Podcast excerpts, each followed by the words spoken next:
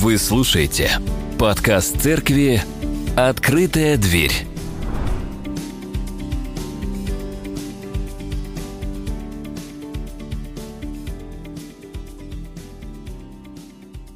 Притча о талантах.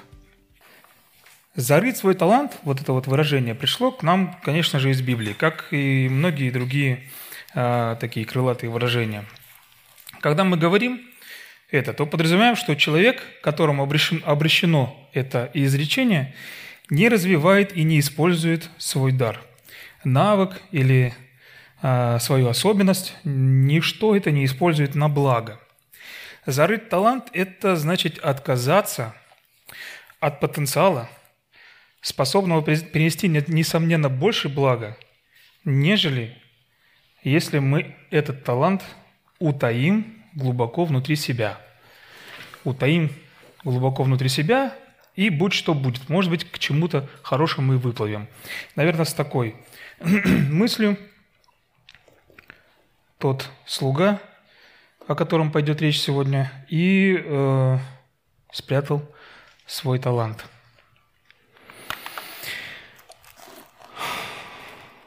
На старой гравюре вы можете видеть, как некто – к ногам знатного человека высыпал мешок с монетами. Предполагается, что это и есть то самое серебро, которое господин дал человеку в управление перед отъездом с целью увеличения его объема. Но раб тот отдает то, что принял, как говорится, копейка в копейку. И вот мы можем видеть, как господин сидит и смотрит на того человека – которому он доверил достаточно много. Даже не попытался выполнить задание. Не будем, конечно, сильно додумывать, но раз некто, да, какой-то вот господин большой, кому-то отдал большое э, количество денег, то наверняка он знал, кому это отдает. И наверняка он знал способность того человека, которому он передал в управление столь много денег.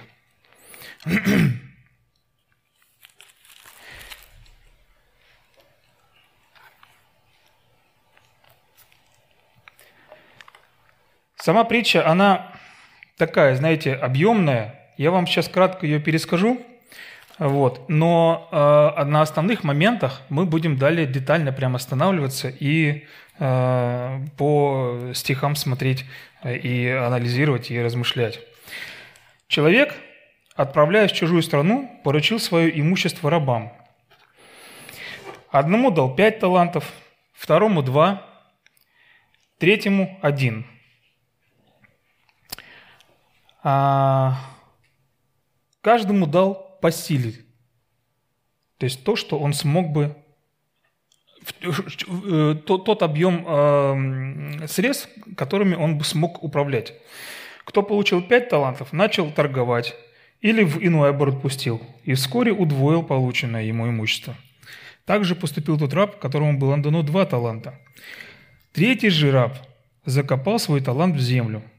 Когда хозяин вернулся, рабы отчитались перед ним – Два первых удвоили свое имущество, и он, господин, их наградил, а зарывшего свой талант в землю назвал ленивым, нерадивым и подверг строгому наказанию. Талант. Что же это такое? Часто понятно, мы в обиходе используем это слово, да, когда говорим о какой-то особенности, каком-то даре или какой-то возможности у человека, да, или особенно хотим что-то подметить. типа, когда человек нас выводит, да, ну, у тебя талант меня вывести, да, тоже мы так используем это выражение. Но во время Иисуса Христа талантом называлась самая крупная денежная единица. Она равнялась 600, 600, она равнялась шеститысячным драхм. Так что господин из притчи, которую рассказал Христос, наделил каждого из рабов большим состоянием. Талант – это еще мера веса, равная примерно 25 килограммам. Если приравнять к нынешнему курсу, то каждый при, при, получил приличную сумму.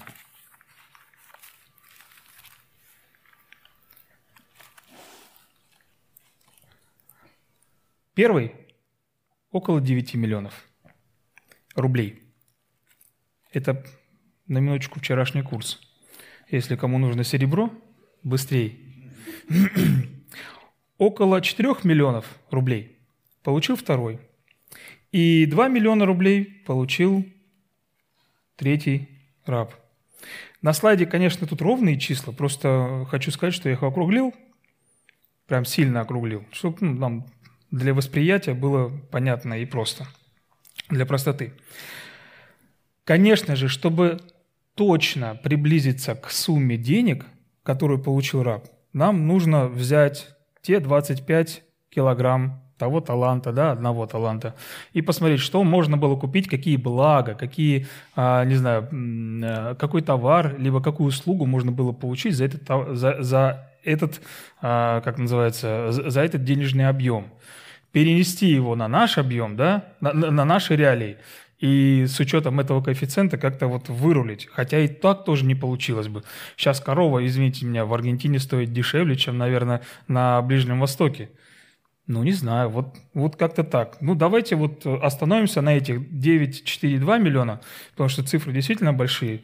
А я, как вижу, вы тут люди простые, как и я. Поэтому даже 2 миллиона для нас будет, ну, внушительной суммой.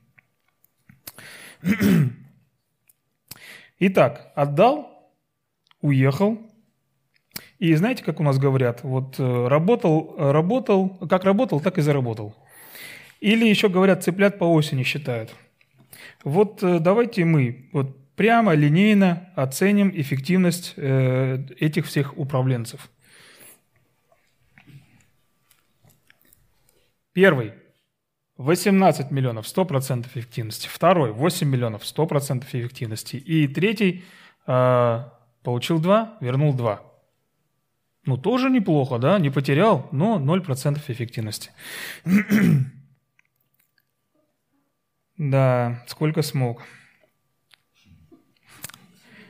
Ноль.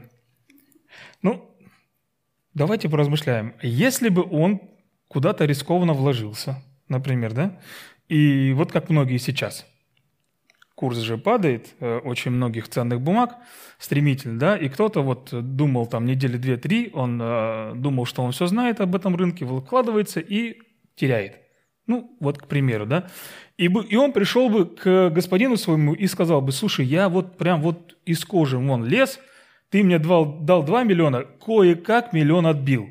У меня было то, все, пятое, десятое. Ну, если посмотреть на хозяина, который такими объемами управляет, да, и допустить, что этот человек разумный, то раб номер три для него стал бы ценнее, чем раб номер один и раб номер два. Эти ребята действовали ровненько, как, как, как отличники, отработали все, пришли, отчитались, ушли. Все. А этот еще и э, получил такой критический опыт, что он уже в эту ситуацию никогда не попадет. Так что ему можно и 10 насыпать, больше, чем первому. Но это мы сейчас размышляем, да? Вот. И также, наверное, бы по-другому пошла история мировая, если бы Адам бы сказал бы, слушай, да, вот я сделал плохо. Что бы было бы? Как бы, как бы, как бы, какое прощение бы он получил бы? Как бы все развернулось? Мы не знаем. Но это мы сейчас знаем, что чуть что сразу бежать к Богу. Но тогда он думал о другом. И вот он приходит, говорит, вот тебе 2 миллиона, или сколько это получается, один талант, да, 25 килограмм серебра. Вот забери. Он уже пер на себе эту тяжесть. Ну, припер, вот. Как вам услышать такое от руководителя или от президента, да, или даже от самого Бога, что ты равен нулю. Все твои действия, бездействия, мысли, отсутствие мыслей. Вот так вот я представляю примерно отсутствие мыслей. Как-то они мне так кажутся. Вот. Они равняются нулю. А, разумеется, дальше можно пойти, прийти к такому выводу, что капитал у третьего раба был значительно меньше. Соответственно, и возможностей у него было меньше. А у тех у остальных было больше. Соответственно, и возможностей больше. Я даже больше вам скажу. У третьего раба могло бы вообще отсутствовать предпринимательская составляющая. Ну вот, вот прям, ну не предприниматель и все. Ну не знает, как э, обращаться э, с деньгами таким образом, чтобы они умножались. Он знает, как управлять, например, чем-то другим. Вот, ну, не знаю, там, допустим, пилорамой или каменоломней. Он знает, надо выработать там 100 кубов э, камня, нужно поставить людей сюда, сюда, сюда, сюда складывать, сюда это. Это вот, ну, процесс такой управления, но не процесс э, при умножении денег. Но тем не менее, господин именно так распорядился. А значит, не было безвыходной ситуации, в которую я сейчас пытаюсь вас загнать. Господин тех рабов, еще раз повторюсь, не дурак был. Он не раздавал миллионы направо-налево, он знал точно способности их. И при разговоре с рабом, как вы помните, он даже выдал ему решение. Решение следующее было. Ты бы мог мои деньги просто отдать тем, кто торгует, и они бы принесли бы прибыль. Простое решение.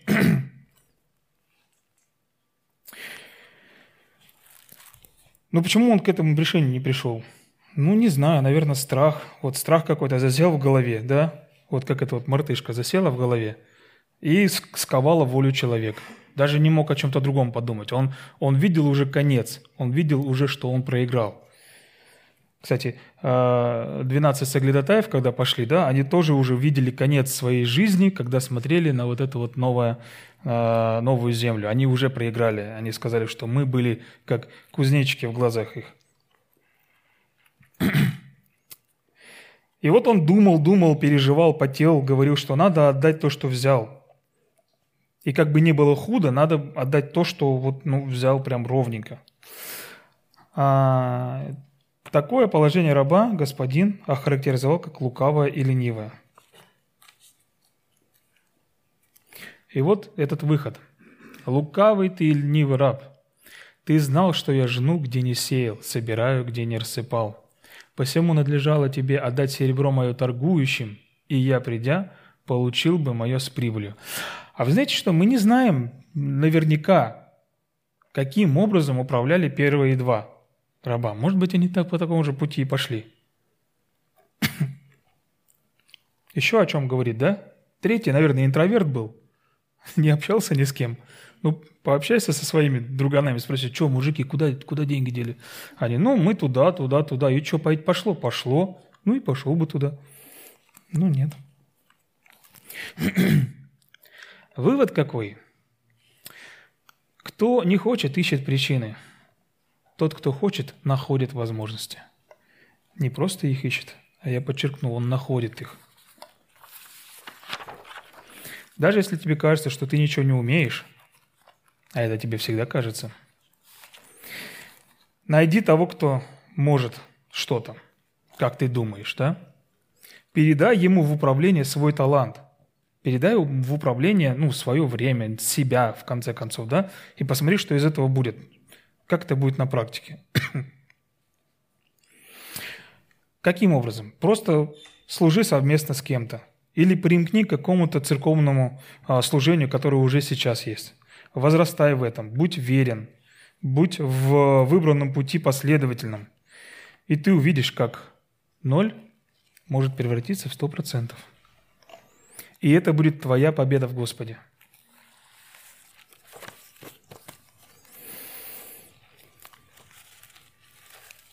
Со временем, конечно же, да, мы можем, обернувшись на ту или иную ситуацию, понять, что это было не отсутствие возможности, а просто ну, страх какой-то или какая-то еще другая причина, которая мешала нам. Причин много. но мы можем все преодолеть силой Господа и стать на уровень сильнее. Хорошо, в этой притче есть господин, рабы, таланты, э, ситуация того времени, да, Ближний Восток и так далее, и так далее. Кто все эти люди? Какие у них взаимодействия? О чем вообще речь идет? вот э, действующие лица, как вот э, в этом самом в кино, да, э, в ролях, в главных ролях. Господин – это Бог. Бог, который снабжает нас всем необходимым. Рабы – люди, люди разные, с разными талантами, возможностями, идеями. Таланты – ну, это вот дары, потенциал, умения, навыки, руки, ноги наши, в конце концов. Все, все, что может приносить пользу Царству Небесному, расширять его здесь, на земле. Давайте еще чуть шире посмотрим на эту притчу. А, перед ней, перед тем, как рассказать эту притчу, Иисус рассказывает о десяти девах. Помните? Притча о десяти девах. Половина разумных, половина неразумных. И надо понимать, что это тоже еще один образ Царства Небесного. Ведь Христос э, Царство Небесное описывал, и описывал его э, в притчах, так чтобы люди понимали не прямо, а возвышенно. Конечно, Царство Небесное не описать ну, в конкретных словах, в понятиях, поэтому он использовал образы. А в предыдущей главе Иисус вообще рассуждает об, о самом устройстве Царства Небесного и о своей роли там. И дальше, после нашей притчи о талантах, речь продолжается тоже о Царстве Небесном. То есть предыдущая глава, эта глава и далее, далее, далее идут размышления только о Царстве Небесном. Ключевое же и самое яркое событие – Иисус каждое сказание свое завершает подсчетом. Итого. Знаете такое слово, да? В конце каждой ведомости, в конце каждого счета, в накладной там есть и того, или всего. Есть даже анекдот такой, когда зарплату получали, все раньше подходили к этому, к полукруглому окошечку, говорил фамилию ты, и тебе выдавали, фамилию тебе выдавали. И один подходит, говорит, моя фамилия Итого. Ну, ему выдали. Запомните, если вернемся опять к бумажным деньгам. Итак, Христос подводит итог. И вот какие итоги он. Тогда двое, тогда будут двое на поле, один берется, другой оставляется. Это в 40 стихе, в 41 две э, мелющие в жерновах, одна берется, другая оставляется. Счет 50 на 50. Далее в 25 главе о девах, после приходят прочие девы и говорят, «Господи, Господи, отвори нам». Он же сказал им в ответ, «Истинно, истинно говорю вам, не знаю вас». Тоже 50%. Мы знаем с вами, что дев было 10, и 5 вошло. А вот эти вот, которые говорили «отвори, отвори», это остальные 5. Наша история тоже связана с половиной, да? но уже не в количественном, а в качественном выражении. Первые два принесли такую прибыль, что половина этой прибыли равнялась первоначальному капиталу, а второй, получается, принес наполовину меньше, нежели те два первых. А в начале 26 главы мы, мы видим, как женщина свое состояние буквально вылила на голову Христа. В следующей главе прям сразу начинается, что женщина подошла к Иисусу и взяла алавастровый, алебастровый, э, по другому переводе, да, э, сосуд и вылила дорогущий, дорогущее масло – ну, по-нашему, давайте, дорогой парфюм, да, вот. И как это подсчитать? Сколько это процентов? 100-500 процентов она сразу закрыла? Не? Или тысяча? Как, как оценить ее поступок? Ну, сложно оценить. Невозможно. сложно Царствие Небесное просчитать. Оно не цифрами берется, как вы знаете, да, а верою берется. Но цифры нам нужны. Мы, извините меня, э, в исчисляемом мире находимся. Пока мы не в вечности, пока мы не в бесконечности, точка опоры наша – это время, цифры, сантиметры, рубли и прочее, прочее, что содержит хоть какой-то номинал. И нам, чтобы хоть как-то определиться, где мы, кто мы, где, на каком мы стадии, да, вот, нам нужны цифры. Для кого же вот я веду, для чего же я веду вот эти вот с вами подсчеты? Вот эти вот цифры, проценты туда-сюда гоняем. И к чему же все это? А вот к чему. Мы должны сами себя оценивать.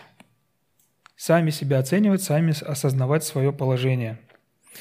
И по отношению ко вчерашнему «я», какой ты сегодня? Как ты стал? Как ты себя оцениваешь? Не как ты себя чувствуешь, или кем ты себя чувствуешь, как модно сегодня, да? А как ты себя оцениваешь по отношению ко вчерашнему дню? Если ты на том же месте, то он стопудово стал хуже. Просто лента времени сдвигает тебя на несколько пунктов. Вот классная песня есть, да, э, советский телесериал «Приключения электроника». Я ее там слышал. Да. Порой кажется, что советское время вот, творческие люди пытались указать на Бога всеми доступными косвенными и прямыми словами. Может быть, они не верили, но как-то где-то понимали вот это вот чистое, доброе, светлое и пытались намеками, да, словами и прочими нам как-то донести. Может быть, это моя фантазия здоровая, но считал, считаю, что нужно с вами этим поделиться. Слышу голос из прекрасного далека – Споешь? Э, он зовет меня в чудесные края, слышу голос, голос спрашивает строго, а сегодня что для завтра сделал я? Ну, по сути, о том, о чем мы говорим. Почему же важно оценивать себя? Смотреть, на том ли я пути или нет. Перед каждым выводом да, перед каждыми подсчетами, перед каждым вот этим итого, перед каждым всего, перед тем, как подчеркнуть черту, Христос говорит такие слова. «Бодрствуйте, потому что не знаете, в который час Господь ваш придет». Далее такой же текст в 25 главе. «Итак, бодрствуйте, потому что не знаете ни дня, ни часа, в который придет Сын Человеческий почти после каждой притчи. Сначала предостережение, потом итого. Продолжаем. В нашей притче по долгом времени приходит господин рабов тех и требует у них отчета. После нашей притчи Христос опять говорит о времени, о котором будет смотреть на людей и вытаскивать суть нашу, каждого, наружу проверять наше соответствие и несоответствие, будет подводить черту, подводить черту нашей жизни, подводить черту нашему мнению, подводить черту нашим словам, нашим мыслям. Будет делать итоговые выводы, исчислять, измерять, давать оценку нашей жизни – Уж не знаю, запугал я вас или нет, сам боюсь, но Писание именно так говорит. Какой же вывод напрашивается? Земля – это место повышенного риска. И вот в этом вот месте, где риск максимально высок, нам необходимо свои таланты использовать таким образом, чтобы приносить пользу. Читай прибыль. Конечно же, Царству Небесному, да? Или Господину, который вот-вот должен вернуться. Вы слышали о таких зонах рискованного земледелия? Примерно так. А в основном это северные округа э, России и территория, на которой постоянные перепады температуры. Плюс сама почва то кислая, то щелочная, надо ее изменять. Да? Вот. Дождливое лето, все, урожай пропал. Засушливое лето, все, урожай пропал. Весна холодная, все, ну не всходит ничего.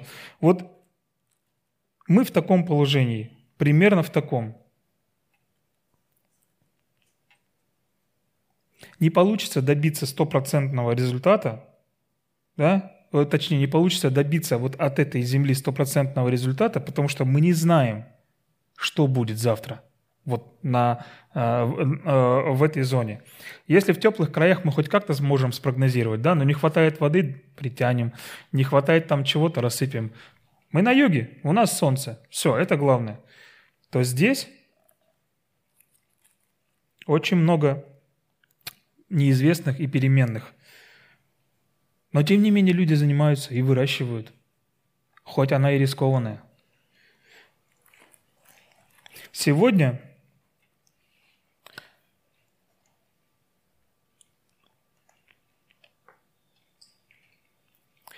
Сегодня у тебя много чего-то, и ты ощущаешь себя нормально, хорошо. Завтра этого уже мало, и ощущение плохо. Все, валится. И вот так вот постоянно все вертится. Много, мало, было, не было, стало, не стало, пришло, не пришло. Но тем не менее, да, должен быть рост. Какой бы, какой бы тяжелой ни была а, жизнь. Потому что суть остается сутью. Господь придет и будет спрашивать, где польза для моего царства? Где? И э, нам сослаться на внешние неустройства или на внутреннюю непостоянность, или и на какие-то иные причины, увы, не получится. Просто помните об этом. Он придет, и он спросит – Итак, мы определили с вами, да, что у нас такие есть таланты, и мы с вами определили, что их необходимо использовать для того, чтобы Царство Небесное расширялось. Но как определить свой талант и как его использовать, если ты никогда его не ощущал? Или ощущал, но сомнительно? Или ощущал ярко, но решил, что это сомнительно – или еще какая-нибудь история. Ну, не знаю. Есть у меня идея это одна. Как выяснить, что ты можешь делать, каким даром ты наделен и так далее. Очень простое выражение. Бери больше, кидай дальше. Бери больше, кидай дальше. Пробуй себя везде. И если человеку, сформировавшемуся, да, сложно понять, какие у него призвания, какой у него дар, какие способности – где он может себя проявить, то надо попробовать везде. Но под наблюдением врача. Читай под наблюдением опытного служителя. На правах рекламы скажу, вот административное служение нашей церкви всегда нуждается в людях. Увы, в наши ряды идут не все. Видимо, наше служение не престижное. Ну, назовем его так.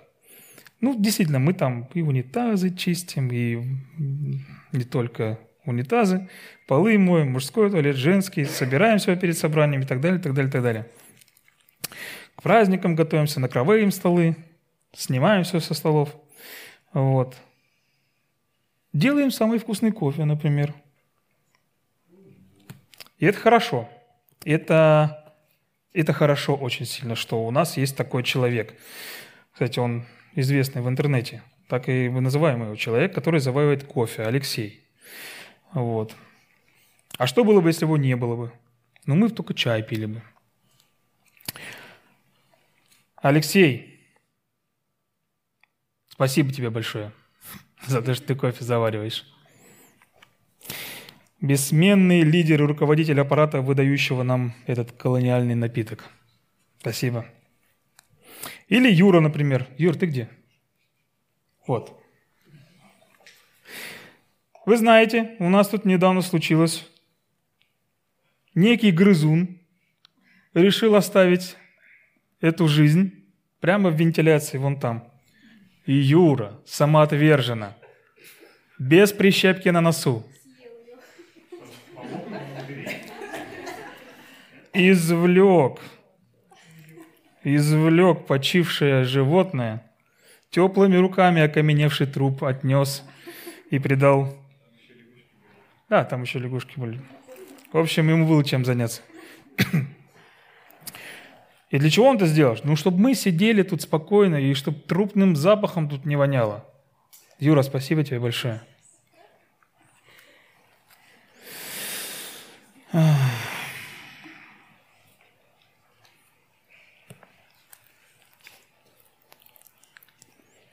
Знаю, кому легче всего в нашей церкви. Пастору. Ну а что, он практически в каждом служении занимается, все делает. Вот, можете становиться пастором. Побуждаю каждого. Есть и другие служения. Вы думаете, легко будет выйти петь сюда, да? Играть на гитаре после того, как ты крысу достал? Очень сложно. Это надо готовиться, с утра выезжать, пока все еще спят. Репетировать. Или медиаслужение, да, или со звуком. Вот ребят сидят, я вам машу. Спасибо огромное. Это надо заранее приехать, все расставить, все включить. Не думайте, что есть какое-то служение, где можно только халву есть.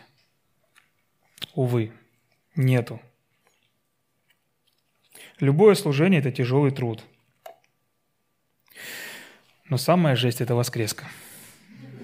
И это я вам как бывший директор воскресной школы говорю, Марин, спасибо, что избавила меня от этого. Кстати, сходи, посмотри, Вика там жива, нет? Все-таки первый день. Хоть какую-то поддержку оказать.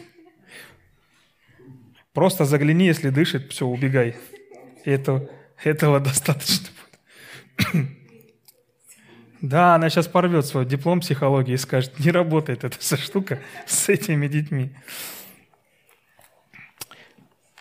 Что Бог говорит нам о служении? Как можно быть уверенным, что мы исполняем Его волю, когда занимаемся тем или иным служением? Да все очень просто. Служений вокруг полно. Бери и делай. Вот что Христос говорит относительно того, что мы можем назвать непонятным служением, потому что Иисус сказал людям, да, которых Он отделил от праведных, не, не, с другой стороны неправедных, «Я алкал, и вы мне дали есть, ждал, э, э жаждал, и вы напоили меня, был странником, и вы приняли меня, был наг, вы одели меня, был болен, и вы посетили меня, был в темнице, и вы пришли ко мне. Конечно, эти люди, к которым обращал Христ, обращался Христос, сказали, а когда это мы делали тебе такое? Мы не помним этого. Христос им напоминает с любовью. Раз вы это сделали для кого-то из других людей, да, не из своего круга даже, да, и вы не знали об этом, считайте, что вы это для меня сделали. Я это оценил, я это запомнил, это в моем сердце осталось. И вновь в конце главы Иисус подводит черту. Для кого-то неутешительную, а для кого-то радостную. И пойдут сии в муку вечную, а праведники в жизнь вечную.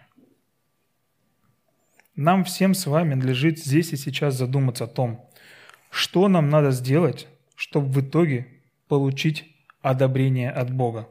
Подумать, что я делаю сейчас – что для завтра сделал ты, как в той песне, да? Что можно сделать для Бога, чтобы услышать в ответ вот такие вот слова? Хорошо, добрый и верный раб, в малом ты был верен, над многим тебя поставлю. Води в радость господина твоего. Именно этими словами встречал господин первых двух рабов, которые принесли ему прибыль в 50%. О, в сто процентов, простите. Талант таланту рознь, но спрос будет со всех одинаковый. Аминь. Спасибо, Паш. Если держать в сознании и э, держать в сознании, что действия, направленные на расширение Царствия Божьего, приоритетнее всего в твоей жизни, то все будет хорошо – переживать тогда не стоит. Мы на верном пути. Знаете, есть такой очень хороший вопрос, да, что бы Иисус сделал на твоем месте? Вот простой, простой тест. Задавайте его себе и вперед. Ну, только честно отвечайте и честно делайте. Так бы, да, можно было. Ну, что сделал? Ну, наверное, сделал бы это, да. Ну, хорошо, ну, пусть делает. Он же Христос. Нет, так не пойдет. Именно мы. Никто, кроме нас. Посмотрите на Писание. Вот посмотрите на свою жизнь. Вот что вы видите? Возможность или пустоту? Я не думаю, что Бог нас не снабдил неким набором для выживания. Набор для выживания в экстремальных условиях. Уверен, что у нас с вами есть он, и мы можем в укрепляющем нас Иисусе Христе его использовать. И благовествовать, и работать руками, и головой, и всем, что есть у нас, служить. Подумайте, подумайте, вспомните, может, вот этот набор да, для выживания в суровых условиях был тяжел, и вы его где-то прикопали успешно, да, как тот талант. Конкретно вот в этом наборе 998 предметов. Если нужна ссылочка, скажите, дам. Но я не смогу вам дать ссылку на то место или координаты, где вы закопали свой талант. Не смогу вам дать ссылку на свой, на ваш набор для выживания в суровых условиях земли, в зоне рискованного земледелия, где вы сажаете зерно, а оно почему-то не всходит. Вы ожидаете, а оно не всходит. Вот рассказываешь человеку, да, показываешь. В конце закрепляешь, что если не покаешься, умрешь. Ты все понял? Да, все понял. Я не готов сейчас. Последний раз я на работе разговаривал, вот такое слышал. ну что сказать, если человек не готов? Прям сходу ему сказать правду, да? Ну я как бы намекнул, что только две альтернативы. Пусть думает.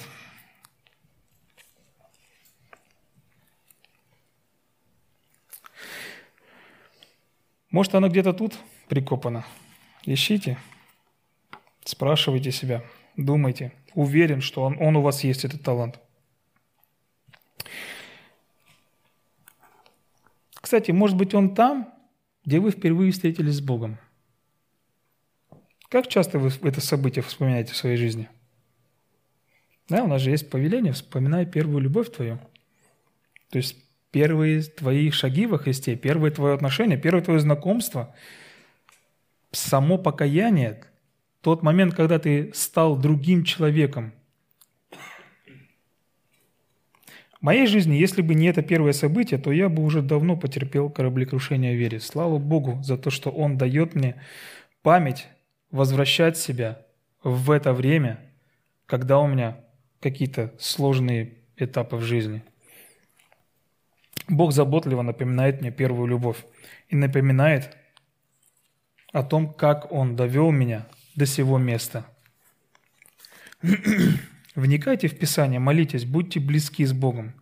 Он сможет дать верное направление, подтверждение того, что вам надо именно этот талант развивать или этот в данный момент времени. Вот о каком таланте вы сейчас подумали, который у вас есть? М? Подумали? Подумали, Юр? Подумал? Вот, да. Вот это именно тот самый. Вот с него начинайте. Точно это он. Бог будет рядом. Если сложно, если прям совсем не в моготу, найдите себе духовного наставника. Брата, сестру, который, которая может пойти с вами начальный путь. И далее вы сами уже, набравшись опыта, смелости – в некотором случае наглости, назовем это дерзновением. Вспомните, что сказал Господь нерадивому рабу. Ты мог бы отдать торговцам, и они все сделали бы, но ты даже пальцы не пошевелил, чтобы что-то предпринять. Вот в этом я усматриваю некую подсказку да, людям, которые не могут начать самостоятельно, да, что-то их держит, да, Обратитесь к тем, кто знает. Вот как к тем торговцам. Обратитесь, они подскажут, они расскажут. Только служители деньги не берут за консультацию. это же хорошо. Это очень хорошо. Зачастую Мы все можем, но почему-то экономим свой талант. Экономим время, экономим себя на будущее, на потом. И это будущее никак не наступает. Вот то самое светлое. Ждем. Зачем экономим? Ну, это экономия, знаете, э, до добра не доведет. Хорошее выражение – жадность порождает бедность. Не будьте жадными. Знаете, как называется корова, которая молока не дает? Жадина-говядина. Теперь вы знаете все. Мы должны не быть жадинами говядинами. Основная претензия Бога или того человека, да, который пришел к рабу забрать а, свою прибыль, была в том, что самое интересное, друг, что ты знал обо мне все. Ты знал, что я приду и заберу с плюсом, но ничего не сделал. Ты получил от меня ресурс и задание. И мы, когда первый раз встречаемся с Богом, читая Писание, мы получаем ресурс огромнейший, который осознать невозможно, Духа Святого. И мы получаем задание, да? Ну, много заданий, но самое важное задание, это в конце э, Евангелия от Матфея написано. «Идите, научите все народы, крестя их во имя Отца и Сына и Святого Духа. И сея я с вами», то есть Христос с нами.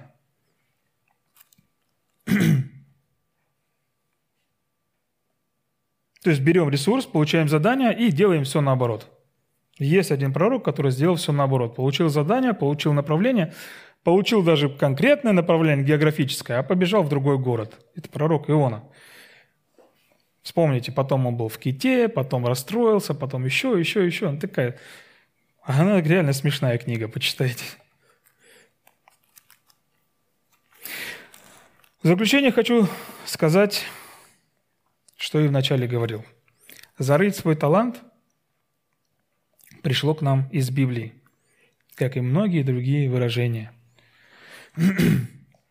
и укоренилось в нашем языке. Когда мы говорим это, то подразумеваем, что у человека, у человека, к которому обращаемся, то человек, к которому мы обращаемся, а, не развивает и не использует свой дар или свой навык – или особенность на благо. Зарыть талант – это отказаться от потенциала, собственно, принести его в негодность.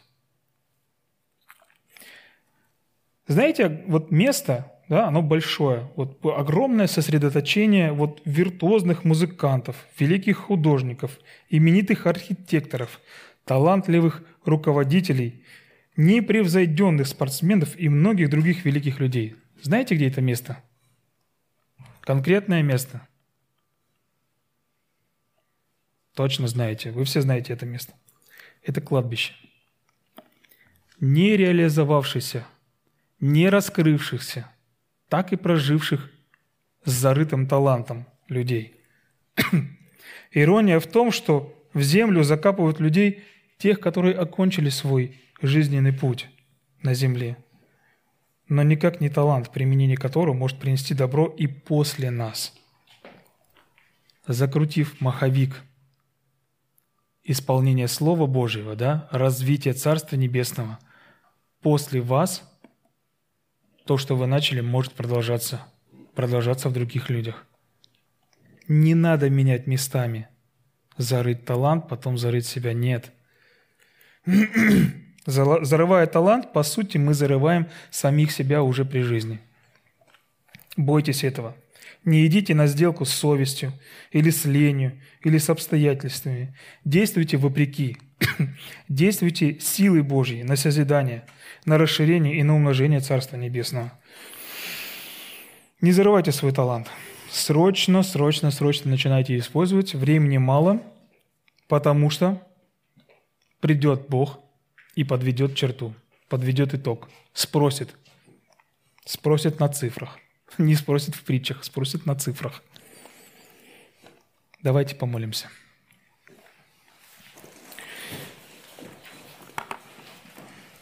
Боже, дай нам понимать Твою небесную экономику в процентах, в долях и в душах спасенных. Помоги нам все это, Господь, объединить в одно притчи, объединить в одно понимание Царствия Твоего. Открой, открой нам, Господь, это. Дай нам видеть прирост Царствия Твоего здесь, уже здесь, в сто процентов. Именно такой подход Ты приемлешь, Господь. Именно Ты хвалил в притче своих рабов, которые увеличили Твое достояние. Дай нам веры, чтобы все получилось. И прошу Тебя, дай нам подтверждение того, что Ты рядом. Если мы сомневаемся, сомневаемся или руки опускаем, или забываем. Твой посох и Твой жезл успокаивают нас. И это для нас вдохновляет, это для нас вдохновение, и это мотивирует нас, что Ты рядом, что Ты можешь оградить от всего, и что Ты можешь нас направить. Помоги нам, Боже, во всем, что по воле Твоей, что несет благо ближнему моего, что дает Тебе повод радоваться и гордиться нами. Без Тебя, Боже, ничего не можем. Просим Тебя, будь к нам благ, помоги пройти этот путь достойно имени Твоего. Аминь.